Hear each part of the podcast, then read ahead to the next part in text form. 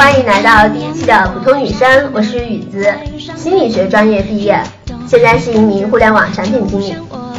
Hello，我是苏木木，新闻学专业毕业，做过几年杂志的记者编辑，现在在一家互联网公司负责做内容。高大上的海外留学背景，我们没有；光鲜的世界五百强职场履历，我们也没有。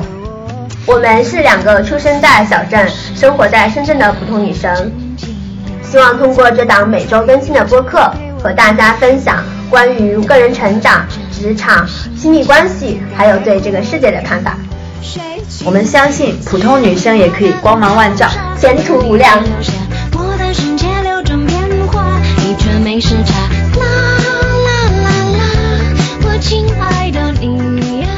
那因为今天是我们的第一期，所以想跟大家先交代一下，就是关于我们这个做播客的背景。为什么我们要做这样一个播客呢？雨子，你觉得你是为什么？是有一次你在我家吃饭，然后我们聊了很久，从中午十二点聊到了下午三点多，然后你就说，哎，我们做一个这种播客吧，因为我们俩都很喜欢听播客嘛。然后我就觉得，哎，可以啊，我们为什么不可以做这样一个播客？当时可能只是一时冲动的回答了你这个问题。嗯。但真正让我去思考，就是我是不是可以去做一个播客，我是有好好的去想一下的。比如说，我很喜欢看奇葩说，然后他们都会有各自的观点或者自己的态度。我会觉得很多时候，我们作为普通人会缺乏了一些思考。哎，这个东西我可不可以做？嗯哼，或者是可不可以发表我自己的言论？该不该有我自己的想法？这是一个动力，让我去思考。所以，在我跟你那天讲之前，你并没有想过这件事，是吗？嗯，我还真的是没有想过我要去做播客这件事。嗯，但我是很喜欢听播客。想做播客这件事儿，我其实还算想了挺久的。嗯，因为就像你讲过，我也很喜欢听播客嘛。嗯，对。那听多了，其实就会觉得我自己是不是也可以做一个？但是呢，个人你要做一个事情，其实很需要勇气的。嗯，你想选题干嘛的？感觉还是有两个人互动会更好一点。也是，我觉得好像今年以来吧，跟你见面多一点，然后每一次聊都能聊很久。嗯，突然觉得好像你就是一个很合适的搭档。啊，是的。对，所以那天就觉得，哎，我们要不做一个吧？嗯，然后就一拍即合。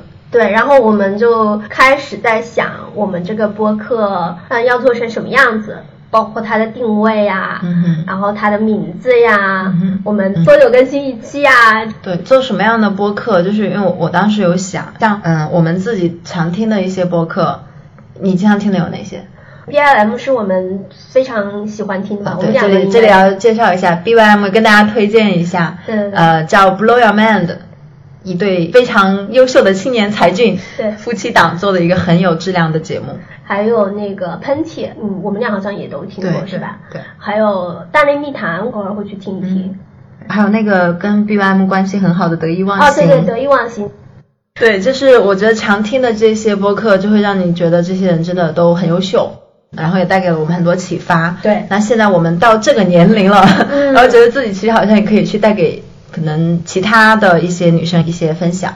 当时就在想，那我们要做的话，嗯，我就希望做一个能够有自己的特色的。就想了想，就觉得好像我们常听的那些播客博主都还蛮高大上的，就基本上有这种留学的经历，就是这种很优秀的精英，当然是很 nice 的精英。但是我们两个呢，就像我们刚刚开头讲的，我们也没有那么多的高鲜的履历，跟他们相比，我们算很普通了。真的很普通，对，其实后来就叫了普通女生这个名字。我们又觉得，虽然我们没有他们那么光鲜，但这恰恰其实也是我们的特色，因为我们相信的很多的人其实跟我们一样，在人群里面也都是很普通，所以我们就想做一档节目，说我们既可以以我们很普通的视角，让大家能在我们的节目里面能够找到很多的共鸣，同时呢，因为我们两个虽然普通，但我觉得我们俩都还是非常上进。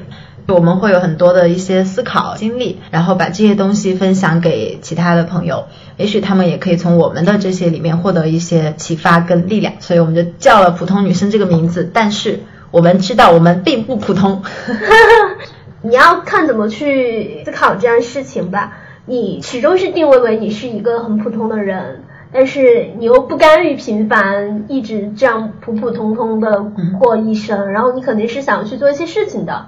我会觉得这个播客它给了我一种，哎，我好像在创作或者是书写我自己的人生。还有它能够从一定程度上去训练你自己去表达。很多时候我会觉得我自己的表达还挺凌乱的，或者是口头话特别多，就 是就是，比如说刚刚我讲的就是，然后嗯那这些东西，我们可以去刻意训练自己，不要讲这么多废话。嗯。对，这就差不多是为什么我们要做这么一个播客的原因。是对，那所以，呃，我想稍微再简单总结一下我们对于这个播客的一个愿景吧。嗯，就我希望，嗯，听到我们节目的人，其实不管男生女生啊，希望大家都能够有一个意识，我不管在什么样的年纪，然后不管我看似多么的平凡、多么普通，都是有机会去过上你自己想要的生活，去活成自己想要的样子。嗯。如果你想要去做一个播客，你就去做播客。上一秒我在斑马线奔跑，下一秒你在路口看手表，你感觉我就像我感觉你，世界上的另一个我。今天是我们播客的第一期，我们今天讨论什么话题呢？我其实挺想聊聊关于自信这个点。自信。嗯，因为前几天我跟朋友出去玩儿。嗯，我帮她拍了很多照片，一个女生。对于我帮她拍照片，我认为其实很好看的，因为她本身底子也很好。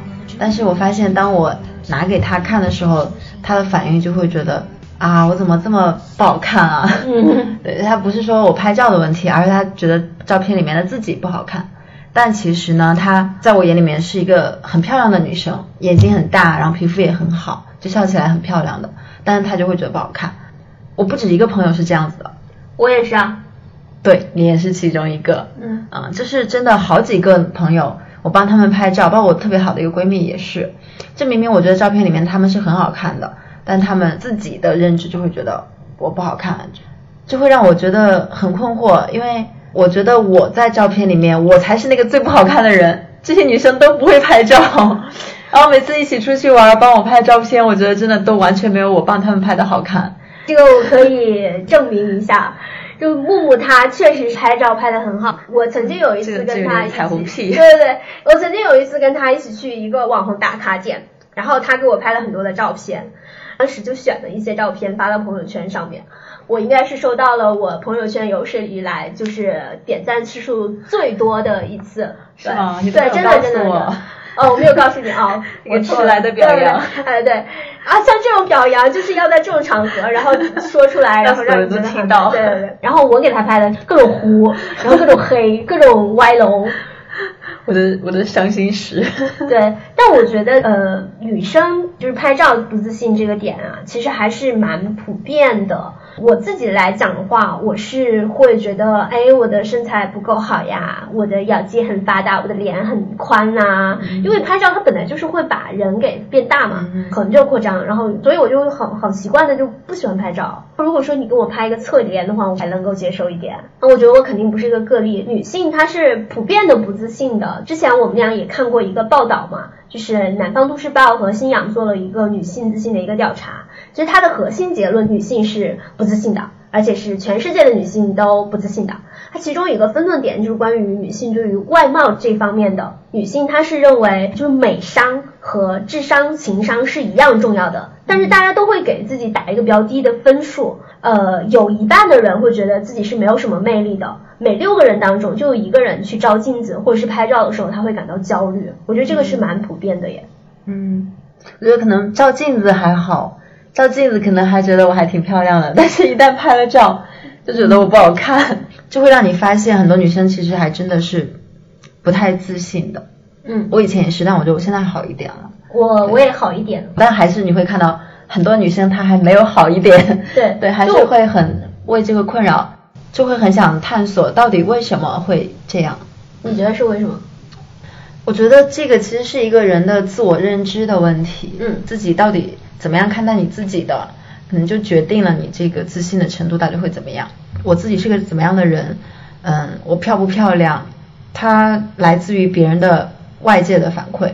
对，就是一个人对自己的认识，其实并不来自于自己，它一定是来自于外界的。我们从小长到大这个过程中，在跟别人的接触中，你才慢慢知道我是一个什么样的人。比如说，你小时候磨磨蹭蹭的，做事很慢。你怎么知道自己有了这样一个对自己的这个印象呢？一定是你爸妈这样会催你，然后说，哎呀，你你快一点呀，你不要这么慢呀，你才知道哦，原来我是一个磨蹭的人。所有的外人其实都像是你的一个镜子，你是借助这样一个镜子，你才会照出来我是一个什么样的人。就你对自己的认知是慢慢这样建立的。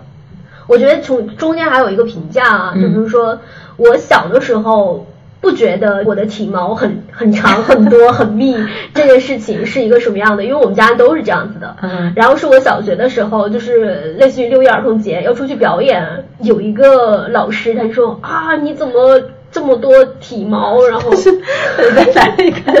因为穿裙裙子啊，你的腿可以看到吗？我才知道这么小就受腿毛的困扰。对对对，然后我才知道哦，原来腿毛是不可以这么多的，女孩子是应该白白净净没有腿毛的。你一开始其实根本没有概念的，都是外界的东西。嗯，那在这个过程中，影响最大的就一定是你的家庭、亲人，你你最在乎的人，他们对于你的评价最重要的会决定你对自己的一个看法。嗯，然后那么问题就在于，很多家长他是不会夸人的，不管他是出于什么样的心理。我自己啊，其实好像我爸妈也不是一个会夸我的人，他们很好一点，他不会打击我。已经非常好了，你要知道这已经非常非常好了。是吧？嗯对，但他们真的也很少夸我，就是我在亲密关系里面，其实也不太会去夸人、去赞美人。就我对外人，我是可以很好的去吹彩虹屁的，但我我对在亲密关系中，我发现好像很难。就我现在回想，我觉得可能是因为从小爸妈也没有夸过我，所以我从小受到的很多的肯定，嗯，是来自于我爸妈的同事啊，就街坊邻居啊。但这个虽然不来自于家庭，但是因为有这些，也还是建立了我很好的一个自信的底子。但如果说我爸妈也是从小对我夸我啊，你最漂亮了，你特别好什么的，我可能会是一个更自信的人。嗯，之所以这么多的女生都会觉得自己不够好看，我觉得其实是因为现在社会赋予大家的这种审美的标准太过于单一了。对，就是你会看到电视上啊、路边的广告，确实都是那种非常瘦的美女。对可能有的明星拍照本来已经很瘦了，还要再 P 个几度。对就这个其实就对大家的影响有点太过了。为了这个选题，我还特意去查了一下，在嗯娱乐圈会认为胖的两个女明星的一个体重和身高，嗯。范冰冰、马思纯两个人都没有到一百一，但是他们经常是会在呃微博上面说啊，她膨胀了，就是会会上热搜前十哎。这个事情包括对女明星本人也会是困扰。对，她就是马思纯，因为我有关注她微博，嗯，就她确实都还经常经常在努力的减肥。像这种明星，可能是因为他是那种标签的一些人物嘛，嗯然后所以他会影响到我们普通的人如何去看待这件事情。就是说，身边很多人都面临着减肥这样子的困扰。嗯其实他不胖，除非是说你真的哎，说到这个，你知道我在一家知识付费的机构工作，你就会发现我们卖的最好的课变美类的，然后变美类中卖的最好的就是减肥瘦身类的啊。就真的这个需求会强大到你都会觉得惊讶，就每一年每一个月你去推这些课程，永远都是这类的课最好卖。嗯，你都很怀疑这个世界上真的有这么多需要减肥的人吗？超乎你想象的。我自己会觉得我肯定是很难去抗争的，就是我始终会面临着别人会说你不够瘦嘛，他倒不会说你胖，但是肯定会说你不够瘦嘛，然后没有那么那么好看嘛，这样子的一个情况。但是我不会刻意去要求我非得要去减肥，就是日常生活中他没有到那种困扰我的程度。就比如说我有一次在电梯门口刷手机。我一个男同事走到我面前跟我说挺胸收腹，你有小肚子。我说关你屁事。我会觉得，嗯，你得慢慢的去调整你自己的这个状态。当然，你肯定是来回往复的，你没有办法跟这个世界抗争。但是你你可以去稍微的去平衡一下，你到底要不要就是瘦到那种程度，或者是说，当你是一个较为健康的状态的时候，你要不要说，哎，其实我这样子也是 OK 的，我可以买到 M 号的衣服。那我为什么一定要穿 S 号的衣服呢？就这一点，我觉得当女生能够去跳脱出社会的这些评价，态我做主，我自己接受就可以了。就觉得这个其实就是一个非常关键的，让女生从对至少外表上的不自信能够逃离出来一个很关键的点。但其实还蛮难的。真的很难。就是你在不断的去接受评价的时候，你肯定是稍微有点不舒服的。尽管说我自己建立一个我的审美观，或者说我自己更强大的自我认知，但是好像你不可避免的，其实还是会在周遭生活中遭遇这些让你觉得自己的外表被否定的一些时刻。因为我有一些同事，包括有一个很好的闺蜜，她们就是嗯饱受痘痘的困扰。像我上周跟那个老板我们一起开会，就还有聊到我们有一些年轻一点的同事很优秀，但是呢，我们就会发现这个孩子不太自信。其实就很明显，我们看到的一点就是他的那个脸上痘痘的问题有有点严重。嗯，对，然后我们当时老板就还跟他的那个 leader 讲，赶紧给他买个神仙水吧，就是我们就觉得说，你给他买了这个能够解决他痘痘的问题，他痘痘的问题有所改善了，他的自信度一定会变高。是，因为我闺蜜就是这样的，她前两年真的也很饱受痘痘的困扰，基本上每一次我们碰面，她一定都会跟我聊到啊，我又长痘痘了，啊，我这个痘痘又变严重了，就是你能很明显的感觉到这是非常困扰他的事情。所以他也不太爱拍照，就是明明长得五官很好看，但是拍完照之后对自己觉得很不好看的那个朋友之一。可能你也会觉得自己脸大，嗯他困扰问题就是觉得痘痘。然后他这两年呢，就是花了还蛮大一笔钱去那种祛痘的机构，然后就定期的要去做一些处理。现在很明显，就整个脸就光滑了很多很多很多。你能够感觉到最大的变化是他现在在找我聊天，他不会再提到痘痘的问题了。啊对，对啊就是你很明显，你发现他解脱出来了。所以像这种影响你自信的东西，然后你能够去改变它的，其实你就把它解决掉，对于你改变你整个人的状态，真的会很有用。是，大部分的情况下嘛，你是可以自己做主的，就是你两种选择对，两种选择。就要么你不接受这个，你就觉得我自己是 OK 的，你接受你自己。嗯，其实要么就是你也可以选择，我确实还不够好，我要去改变。对，就我觉得两条路都是可以的，都是可以的。，对，但我觉得可能大部分人他纠结的点就在于这个评价既让他觉得不舒服，但他又没有说我要去下定决心改变这个事情，从此以后就会受这个东西会困扰，会让他慢慢的形成他的一些不自信。尤其是如果说一个同一个点经常被别人讲的话，这个就会有挺大影响。嗯，因为毕竟我觉得，就像我们的主题，我们其实都是普通人，对，你一定是不完美的。对那你在接纳自己的基础之上，其实还是你能够去做一些调整改变，然后让自己去更加的接近，至少你自己觉得想要的就是更好一点的样子。对，我觉得不是说为了去满足别人的评价或怎么样，而是你自己确实是想要变得更好。因为刚刚其实提到我们平台就是变美类的课都卖得很好嘛，然后一个是关于呃减肥瘦身类的课，嗯然后另外一个大的，其实可以与之抗衡的，就是体态类的课程。其实说到体态，那个电影《金陵十三钗》里面，就倪妮，嗯，倪妮，嗯，在拍那个电影之前，她其实是就可能比较时尚啊，比较那种的。但那个电影里面，因为是要穿旗袍嘛，然后要那种很婀娜的那种气质，嗯，S，对，然后当时那个导演也是找了一个老师，然后去调教他的体态，就其实很神奇的，就几天的时间，你通过体态的调整就可以改变一个人的气质。为什么我想讲这个题呢？因为我其实小时候我觉得也是饱受这件事情的困扰，嗯，我也是。因为我小时候因为个子有点高，同龄人的话我可能会比其他人稍微高一点点，那个时候就会有点驼背。我爸妈发现这个事情之后呢，就会经常、经常、经常的提醒我不要驼背，基本上无时无刻。然后那个时候我就会有一个认知，就是我会觉得这是一个非常非常严重的问题。嗯而且不可逆的，就是你现在驼背，你以后一辈子就要驼背了。那时候我会觉得这是一件非常可怕的事情，因为我爸妈每天都会看到我就提醒我，时间久了之后，我会对这个问题就真的非常的敏感，我就会觉得这是我非常糟糕的一个方面。我觉得我爸妈不知道他们是不是可能也意识到这一点了，后面就终于有意识的不再那么频繁的去跟我强调这件事情了。当他们不再那么频繁的讲之后，哇，我觉得整个人放松很多。啊，但是关于我驼背这件事情，我觉得是我埋在心底的一个，炸弹或者是就像有点耻辱，就是甚至有点耻辱感。嗯对，就会觉得是是是是你很不好的一个事情。一直到我前两年，就在我上一份工作的时候，然后有一天跟几个同事我们聊天，然后有一个男生就非常自然的、很大声的说出来啊，我驼背。旁边我们另外一个女同事很自然的就接了说啊，我也是。我当时就震惊了，就是我我以前很可笑的想法，就我以为我不说就没有人知道。那其实一看就知道了嘛。对。但是就是我很可能就很忌讳提提到这样的话题。嗯。然后我就没有想到，哇，原来这个事情是可以这么自然的说出来的。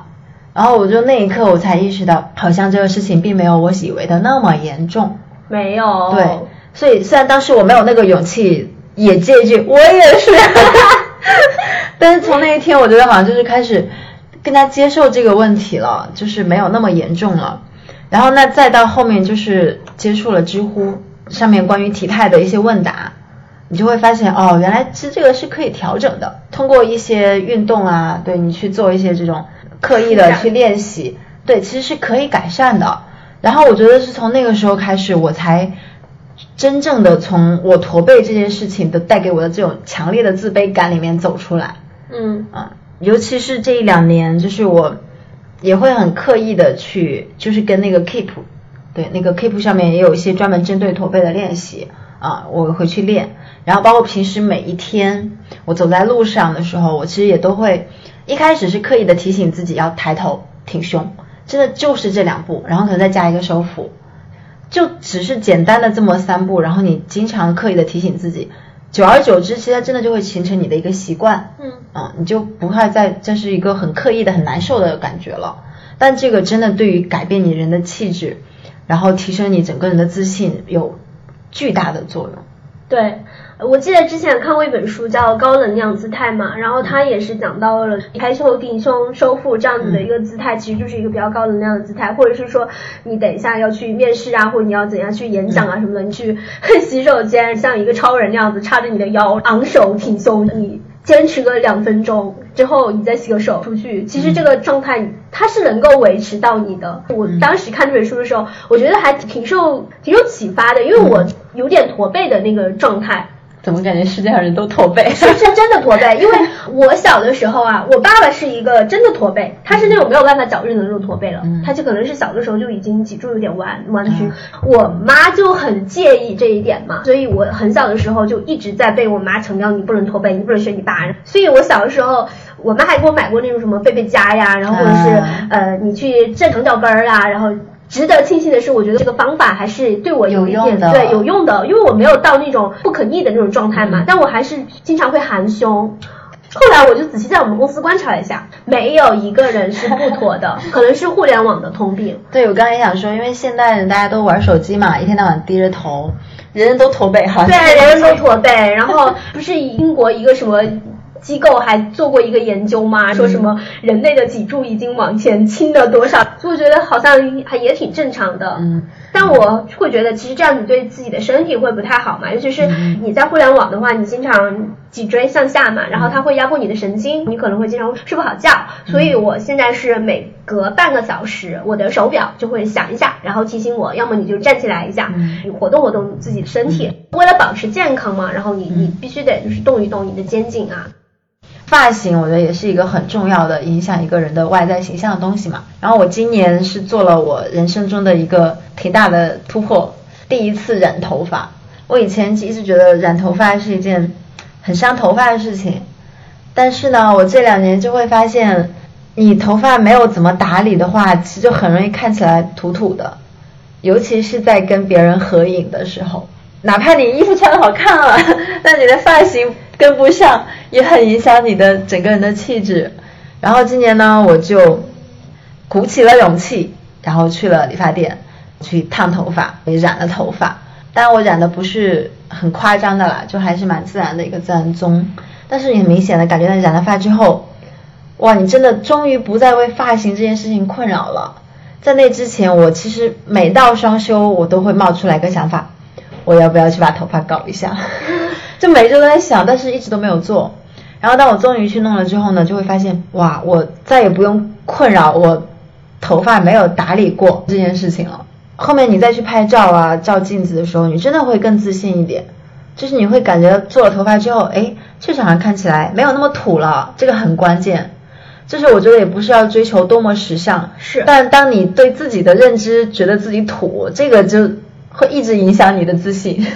对，所以头发这个事情，我觉得也值得去做一做。就是如果说这个是困扰你的东西的话，一个合适的发型其实也会让你变得更自信。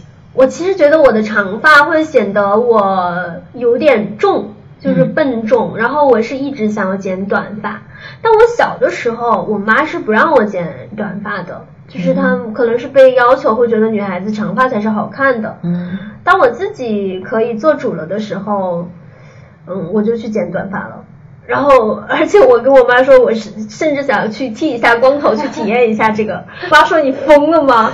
我是觉得，哎，剃个光头可能去体验一下也挺好的。可是因为我受到了一个我很喜欢的一个博主的影响吧，嗯就那个那个没有那个哦四主人，他就是剪了一个光头，然后我觉得哇，好酷啊！对啊，特别酷啊！我觉得为什么女孩子就不可以去剪个光头呢？还挺想要去体验一下的。然后另外就是，呃，你刚刚讲的王后后嘛，嗯王后后也是一个让我改变挺多的一个人。我觉得她跟我一样大脸，好像她也是厚唇，就是她拍照就特别的好看，但其实很东方感。所以自信才是好看。对，像我自己来说，我这几年最大的一个体会啊，就是在买衣服上面，我觉得我花的钱特别值。我记得我刚毕业工作那两年，其实我穿的衣服基本上都还是我大学时候的衣服，所以那个时候同事就对我的印象也都会觉得文艺女生啊那种感觉。对，就是你的衣服其实是代表了一个人的气场的。这两三年我在那个衣服上花的钱还挺多的，好像平均下来，我觉得每个月好像都会买衣服。啊，对，这是我花很多钱在衣服上，为什么呢？因为你去看了很多的一些这种时尚的公众号啊、杂志啊，包括去看看剧、看电影，都会看到，哎，好像别人穿的都更好看，发现自己好像还是很学生气，或者说不够大方，嗯没有职场的感觉。所以我这两年就跟着自己就职场上面的一些角色的变化，基本上以前的衣服很多很多我都淘汰不穿了，不断的再去选择、去寻找更适合我现在的衣服。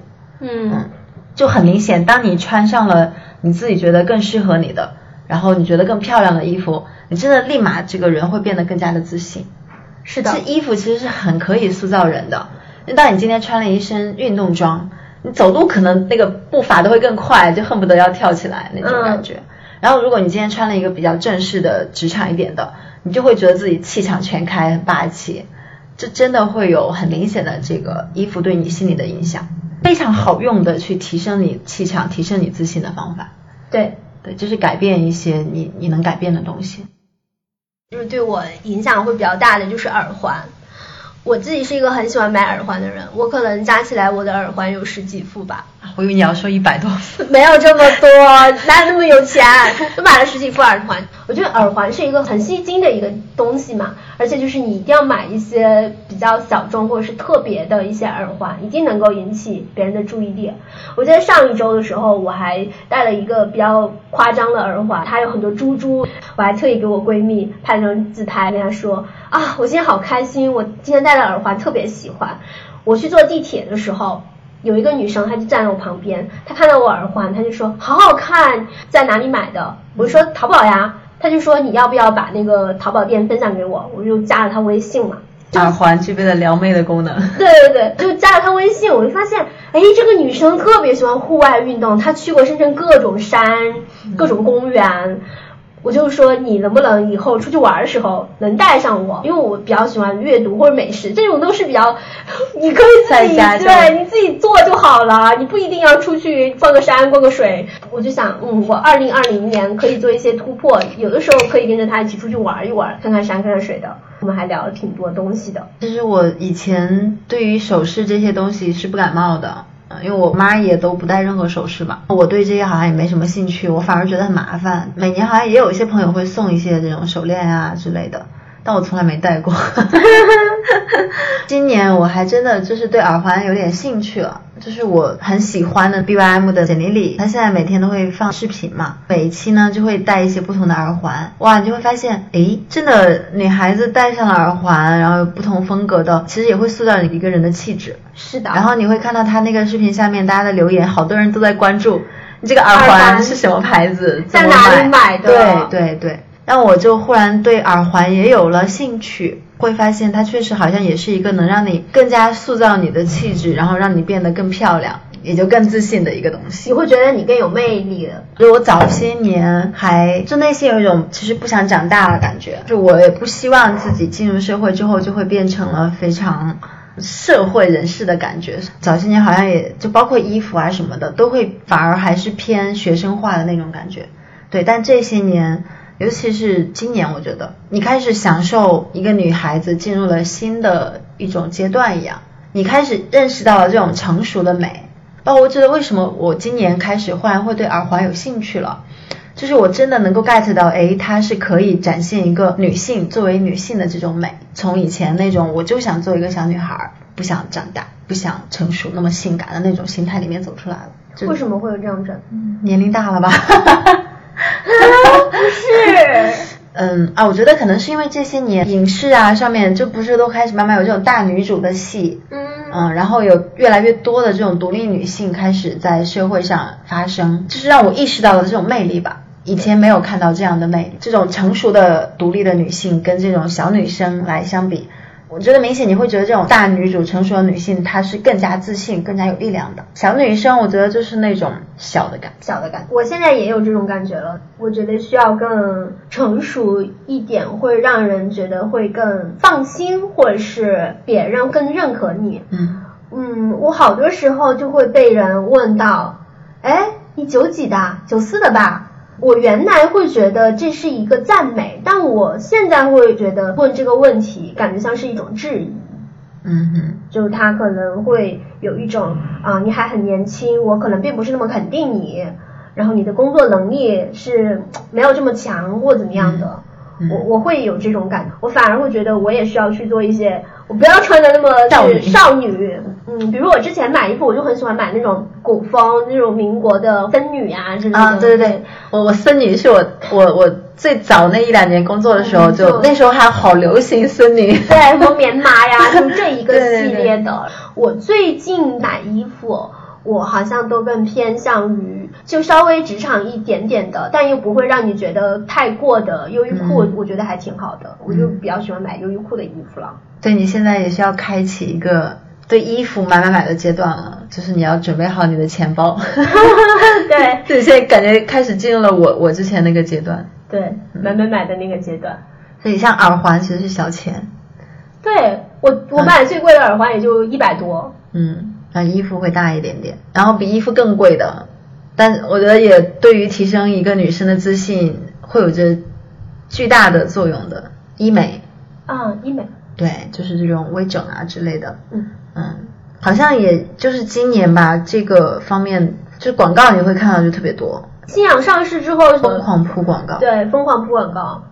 对，就是感觉大家对于医美的这种接受度啊、关注度，也真的是在逐年的提高。像我自己的身边啊，我有一个朋友，还有一个表妹，就他们是我知道的，就是做了双眼皮的，嗯，那好多年以前了，其实不得不承认，他们做了双眼皮之后，真的比以前好看很多。嗯，然后这一个东西，我觉得当一个女孩她明显的变得更好看了，她真的其实整个人就会自信很多。是。包括我关注的一些博主啊什么的，嗯，他们其实也会在微博上去分享他做医美的一些经历。就虽然这个事情，我觉得当然是它有有风险，嗯就是一定是要很谨慎的。我觉得这些年好像大家对于医美的这种接受度也比早些年要开放跟包容很多了。就改变，我觉得它不只是浅层的为了好看而已，嗯它其实最实质的影响，其实是对一个人的自信的一个改变。嗯，所有那些想要去做医美的人，其实背后都是因为觉得自己还某个地方还不够好。那当你觉得自己不够好，其实必然就会有一定的自卑。呃，是的，前面跟你分享的那个调研嘛，它也是讲到关注医美的人他是更不自信的。但我觉得要提醒一个点是说，有的人他做医美就是到了那种很很疯狂的那种程度，感觉普通人也没有到那种，就那些是个例对对对，那个还是个例。我觉得大部分普通人就是我想要去打个瘦脸针啊，我之前室友他打了瘦脸针嘛，然后他说你脸脸盘子那么大，你可以去试一下打瘦脸针，他已经无数次去建议我了，或者是我割个双眼皮，我去哎整个牙，就我觉得这种挺好的。对，就是包括我自己对于医美整形的观念其实有改变。对，早些年的时候，我也会觉得，哎呀，她她这个这么漂亮，又不是她天生的，对，就是她是做了整形手术的呢。嗯，但是现在我发现，就是明显的我对这个事情的接受度已经完全不一样了。嗯，我觉得真的，你通过一定的手段让自己变得更漂亮，然后你自己也更开心，就很好的一件事情啊。对呀、嗯，但这个就是风险比较大，然后你需要代价也比较大。对，成本比较高，对，要花钱。对，要花钱，买买买。所以其实我们前面聊了这么多，我们今天是比较聚焦在就是你通过改变一些外表来达到自己觉得更美的一个状态，让自己变得更加自信。但这些其实都有一个共同点，需要花钱。需要花钱，但这个钱呢，它其实是用来投资你自己的，可以这么讲。那如果说这个钱一定要花的话，可能其实反而你是花在你自己身上是一件最值得的事情，尤其是像这种你投资你的头脑，你去学东西，提升你自己的认知啊、专业能力啊，这些我觉得是一方面，就是也一定要去做的一方面。但这个见效会有点慢。然后另一方面就是你投资在自己身上，就是投资在这些外表的东西。老一辈人可能会觉得对于外表没有那么重视。尤其是看到年轻人可能太爱美，反而会觉得这是一件不好的事情。嗯但其实当你能够认识到我想要变得更好看，变得更好看了之后，我会变得更加自信。我觉得那这个投资是非常非常有意义、有价值的。对，它不是浅层的，只是说很肤浅的爱美这一个层面而已。我会感觉啊，我对于我自己来讲，改变是一个开始，就是它好像开启了一个起点。比如说，我今天穿了一套更好看的衣服，化了一个我觉得今天还 OK 的妆，我整个状态都会变得更好。它就是一个开始啊！我整个状态好了之后，我做事情我会更认真，就像你讲的，这就是一个开始啊。这就是一个开始。其实就是有了这一个点之后，你会慢慢慢慢的，你会觉得我可以做好的事情更多。其实人会因为不自信失去掉很多的机会的，超级多，对，尤其在职场上，你会看到职场上有很好发展的人，我觉得绝大多数，尤其是如果你想要去迈向管理层，那一个人的自信一定是非常不可少的一个环节。你很少会看到一个非常自卑的人、不自信的人能够被公司赋予让他去管理跟带团队。如果有这样的人，我觉得那老板有点瞎。对，老板有点瞎。你你自己是什么样子，你带出来的团队一定是什么样子的。一个人你如果不自信的话，在职场上，其实你一定会遇到一些被质疑，或者说你不确定自己到底是不是对的这种情况。其实你很容易会怀疑自己，对你就会在职场上真的会失掉很多机会。就是我们去改变自己的外表，它能够给你搭那个第一级的台阶，对就是它可以很快的见效，给你打一个基础，然后在这个基础之上，你再不断的去发扬你的长处，然后修正你的一些短板，然后让你整个人全方位的变得越来越好，越来越好。然后在这个过程中，你越你自己变得越来越好，其实你自信也会不断的增加，这是一个相辅相成的一个过程。外表上面的一些改变嘛，对于整个自信的一个提升还是挺有帮助的。我前面不是分享的那个研究嘛，它最后有一个结论是说，想要让一个女性自信起来，最快速的办法就是提升外在的魅力，真的是最快的。最快的一句话总结：先得漂亮，然后一步步活得漂亮。那我们今天的节目就到这里啦，感谢大家收听，我们下周三再见，拜。拜拜。我觉得我们不用强调每周更新吧，万一做不到呢？我们 我没有做到 OK，好，我们要做到每周更新，啪啪啪打脸。来，大家好，欢迎来到第一期的普通女生，是吗？